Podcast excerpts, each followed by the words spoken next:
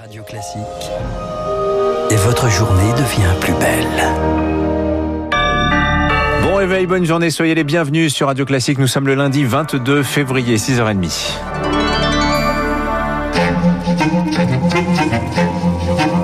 6h30, 7h30, la matinale de Radio Classique avec Dimitri Pavlenko. Et à la une ce matin, les lunettes de soleil Charles Bonner ont remplacé les masques le temps d'un week-end. Ça nous a fait à tous du bien. Oui, vous en avez peut-être profité. Des températures très douces, une vingtaine de degrés à Paris, des parcs pris d'assaut et en pleine épidémie. Certaines précautions n'étaient pas de mise, Sarah Loubacouche. Soleil, musique et déjeuner sur l'herbe. Ce week-end, c'était presque l'été dans les jardins parisiens. Avec la crise sanitaire, cela faisait un an que ce groupe d'amis n'avait pas pique-niqué ensemble. On profite du beau temps, d'un climat euh, printanier. Euh, ça fait du bien, vraiment ça fait du bien. Euh, on voit pas beaucoup de gens avec leur masque, d'ailleurs la meuf Je crois que là on va pas remettre le masque alors qu'on a fini de manger, tu vois par exemple. Oui, bah... On va garder une boisson à portée de, à portée de main et ça fera l'affaire. Dans ce parc bondé où les groupes sont agglutinés sur des petits bouts de pelouse, presque aucun flâneur ne porte le masque. On a l'impression que voilà, on peut faire tomber les masques parce qu'il fait beau et parce que voilà, on est en plein air. On oublie facilement dès qu'il fait beau et qu'on peut sortir. Euh, ça devient une préoccupation euh, secondaire, quoi, on va dire. Si beaucoup se passent du masque, le couvre-feu, lui, est bien respecté. À 17h45, le parc se vide malgré une frustration évidente. Clairement rester plus longtemps quoi. Même un petit apéro pique-nique. euh, Une petite parenthèse ouais. Une parenthèse pour certains qui n'a pas empêché les contrôles policiers d'être renforcés tout le week-end sur l'ensemble du territoire. Le reportage de Sarah Loubacouche en chiffres, ces contrôles 55 000 ont été réalisés pour 4 600 verbalisations. Pendant ce temps, la situation sanitaire flambe dans les Alpes-Maritimes. Le taux d'incidence y est trois fois plus élevé que dans le reste du pays, supérieur à 700 cas positifs pour 100 000 habitants. Le gouvernement envisage donc des mesures locales. Le préfet du département a transmis ses recommandations au gouvernement après discussion avec les élus locaux.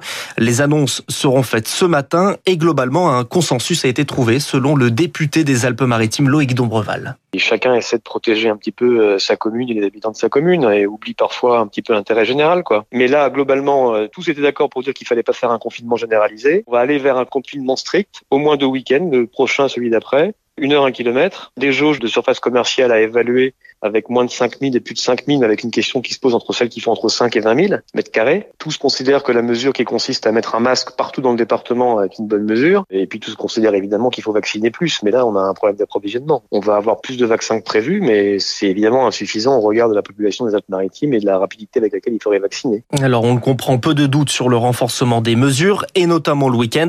Une inquiétude pour les professionnels du tourisme déjà fortement impacté. Euh, Hugues de Voguet, il est propriétaire de trois hôtels niçois. Il redoute les conséquences pour son activité. On est déjà, de toute façon, dans une situation économique très difficile, puisque euh, moi je suis ouvert, c'est parce que je, je perds moins d'argent à être ouvert qu'à être fermé, mais je ne gagne pas d'argent en étant ouvert actuellement. Et donc là, le fait d'avoir euh, des week-ends euh, avec euh, encore moins de monde, ça va être encore plus difficile.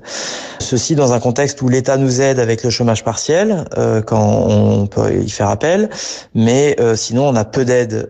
Aujourd'hui, on est quand même très déficitaire, donc c'est sûr, là, ça va euh, nous enfoncer un peu plus propos recueillis par Victorien Villaume. À l'échelle nationale, plus de 22 000 nouvelles contaminations rapportées en 24 heures et 141 nouveaux patients en réanimation. Aux États-Unis, la barre des 500 000 morts du coronavirus est franchie. Joe Biden fait part de sa douleur, de sa peine, de son chagrin et la Maison-Blanche organise aujourd'hui une minute de silence lors d'une cérémonie en hommage aux victimes. Toujours aux États-Unis, des inspections supplémentaires demandées sur les Boeing 777. Hier, une pluie de débris s'est abattu sur Denver, dans le Colorado. Un réacteur d'un avion a pris feu peu après le décollage. Si les images sont impressionnantes, aucun blessé recensé. Certains appareils pourraient être retirés du service, selon un responsable de l'autorité fédérale de l'aviation. Toujours à l'étranger, en Birmanie, la contestation continue contre la junte militaire. La colère l'a emporté sur la peur. Des milliers de personnes rassemblées hier pour les obsèques d'une manifestante tuée pendant une contestation, plus de 20 jours après le coup d'état militaire. Lors d'un sommet aujourd'hui, les ministres des Affaires affaires étrangères des pays de l'Union européenne doivent s'entendre sur d'éventuelles sanctions. En France, des policiers de la BAC fixés sur leur sort, six fonctionnaires attachés à la brigade du 18e arrondissement soupçonnés de raquettes sur des dealers, de falsification des procédures et de violence. À dix jours après la fin de leur procès, ils seront fixés aujourd'hui sur leur sort. Une peine de 8 ans de prison a été requis contre le principal prévenu par le parquet. On termine ce journal direction Israël avec le retour de la vie d'avant. Un troisième déconfinement permis par une campagne vaccinale menée en grande pompe. Près de la moitié de la population a reçu au moins une dose du vaccin Pfizer. Résultat, le nombre de cas graves est en chute et la mortalité baisse de plus de 50%. Et donc depuis hier, musées, grands magasins et librairies ont commencé à accueillir du public. Alice Froussard. Dans les rues de Jérusalem, la vie d'avant semble réapparaître peu à peu. Le centre commercial Mamila, fermé depuis des semaines, vient de rouvrir. Meirav est la gérante d'un magasin de chaussures. On a fermé deux mois et on est très heureux d'être de retour. C'est comme si c'était la rentrée. On espère vraiment qu'il n'y aura pas d'autres fermetures, mais on essaye de ne pas être trop optimiste car à chaque fois qu'on réouvre, c'est la même chose. Le nombre d'infections augmente et on est à nouveau fermé.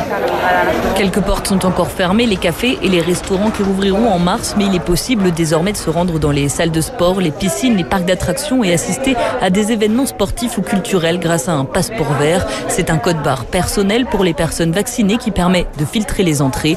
Scholl est directeur de la salle de sport du YMCA.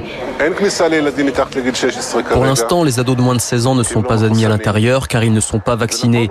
Du coup, la majorité de nos abonnés qui viennent en ce moment sont les plus âgés car ils sont vaccinés. Mais ce matin, on a vu beaucoup de monde et même quelques jeunes.